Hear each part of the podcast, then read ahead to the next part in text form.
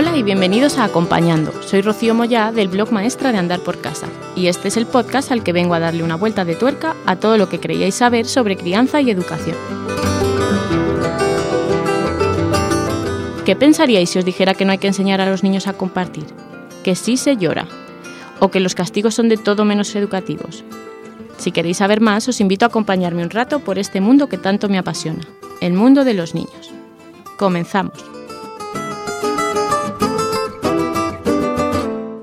Hoy vengo a hablar de uno de los temas estrella que preocupan tanto a padres como a maestros, las normas y los límites. Si tienes niños a tu alrededor, seguro que has escuchado alguna vez esa frase que dice, los niños necesitan límites, les dan seguridad. Una frase que por sí sola se queda un poco vacía, porque no es lo mismo un niño de dos años que uno de siete, porque no todos los límites son iguales y además no todos dan seguridad.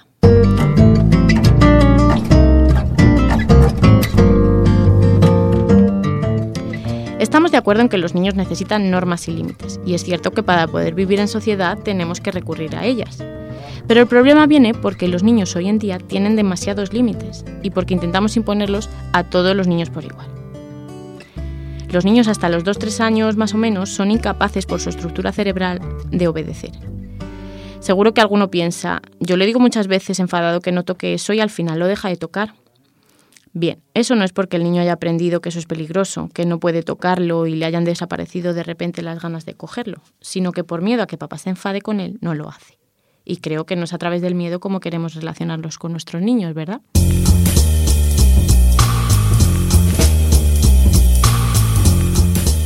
Si los niños pudieran aprender esas cosas de tan pequeños, no habrían inventado los tapaenchufes.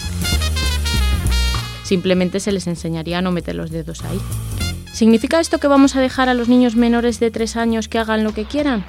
Evidentemente que no. Pero es fundamental saber que no van a entender los límites que les pongamos y debemos acompañar su frustración. A esas edades los límites que hay que poner son los de seguridad y salud. De alimentación, ir en la silla del coche abrochado, no jugar con las tijeras. Ayuda mucho a adaptar tu casa lo mejor posible para tener que evitar andar con el no en la boca todo el día. El resto de límites que se suelen poner, de no pegar, no tirar cosas, en niños pequeños no sirven para nada y desgastan mucho a los adultos. Lo mejor es prevenir, distraer y a través del juego y la risa evitar que hagan cosas que no queremos.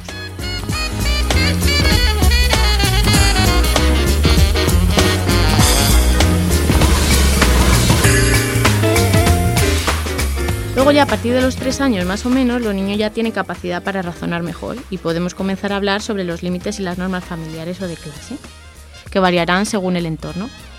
Aún así, cuantos menos límites y normas, mejor. Deben ser razonables. Muchas veces pedimos a los niños cosas para las que no están preparados. Por ejemplo, no puedes levantarte de la mesa hasta que todos terminen de comer. Las normas de convivencia culturales se aprenden con la edad, a través del ejemplo, y es un proceso madurativo. Un niño de 5 años quiere moverse e irse a jugar. Quizá no es tan grave si se levanta. Esto no va a hacer de él un mal educado. Cada familia debe valorar si le compensa la norma con tener que enfadarse con sus hijos. No te subas ahí, podría cambiarse, por ejemplo, por eso está muy alto, voy a quedarme aquí debajo por si me necesitas. En definitiva, normas y límites sí, pero cuantos menos, mejor. Que sean razonables para cada edad y no tengáis miedo a cambiar de opinión. A lo mejor dijimos que no a algo y nos dimos cuenta después que por qué no. Un bonito aprendizaje que podemos darles a nuestros niños es ser flexibles, pedirles perdón y mostrarles que todos podemos equivocarnos.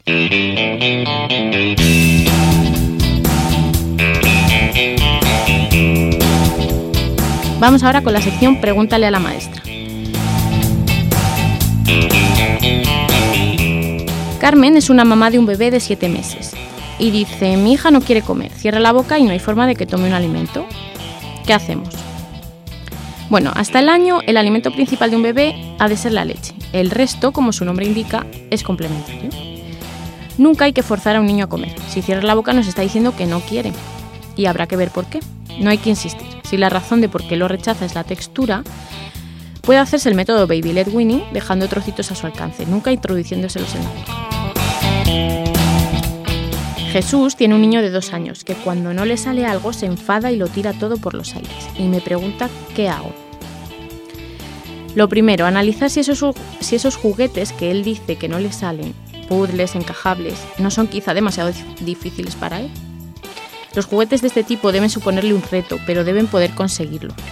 Si no, es recomendable no tenerlos a su alcance y así evitamos la frustración. Si no es el caso, puede ser que esté cansado, con sueño. Veamos cuándo le suele pasar esto e intentemos evitarlo la próxima vez. Aún así, acompañemos esa frustración cuando aparezca. No nos enfademos con ellos, ni lo ignoramos, sino que le decimos que entendemos que se frustre y que estamos ahí por si lo necesita.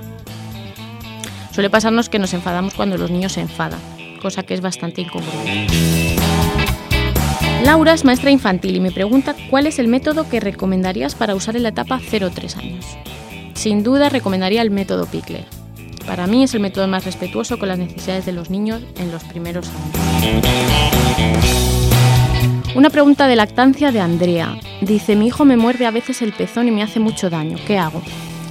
Bueno, puede ser por dos razones. Lo puede hacer inconscientemente cuando se queda dormido, con lo cual intentaremos eh, sacarle el pezón antes de que se duerma, o puede ser que lo haga conscientemente porque está probando.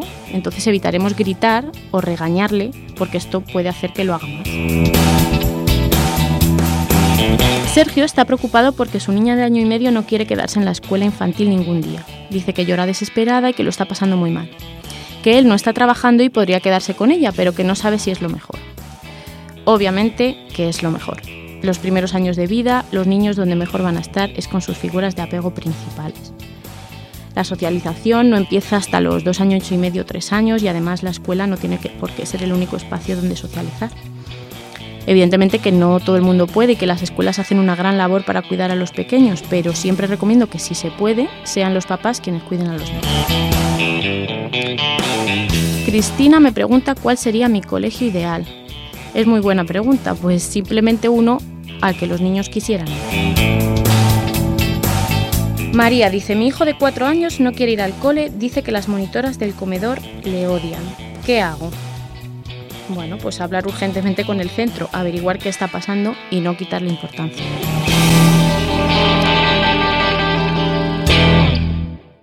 Hasta aquí las preguntas de hoy. Os recuerdo que podéis mandarme las vuestras al mail del programa, escribir un mensaje a información o mandar un audio al teléfono 644-710-753. Y mi recomendación para el día de hoy es el libro Bésame mucho del pediatra Carlos González, un manual para perder el miedo a sobreproteger a nuestros niños en el que se habla, entre otros muchos temas interesantes, del que hemos hablado hoy aquí. Y ahora sí me despido, espero haberos hecho reflexionar sobre el tema de los límites, porque como dice Gandhi, cuando una ley es injusta, lo correcto es desobedecer.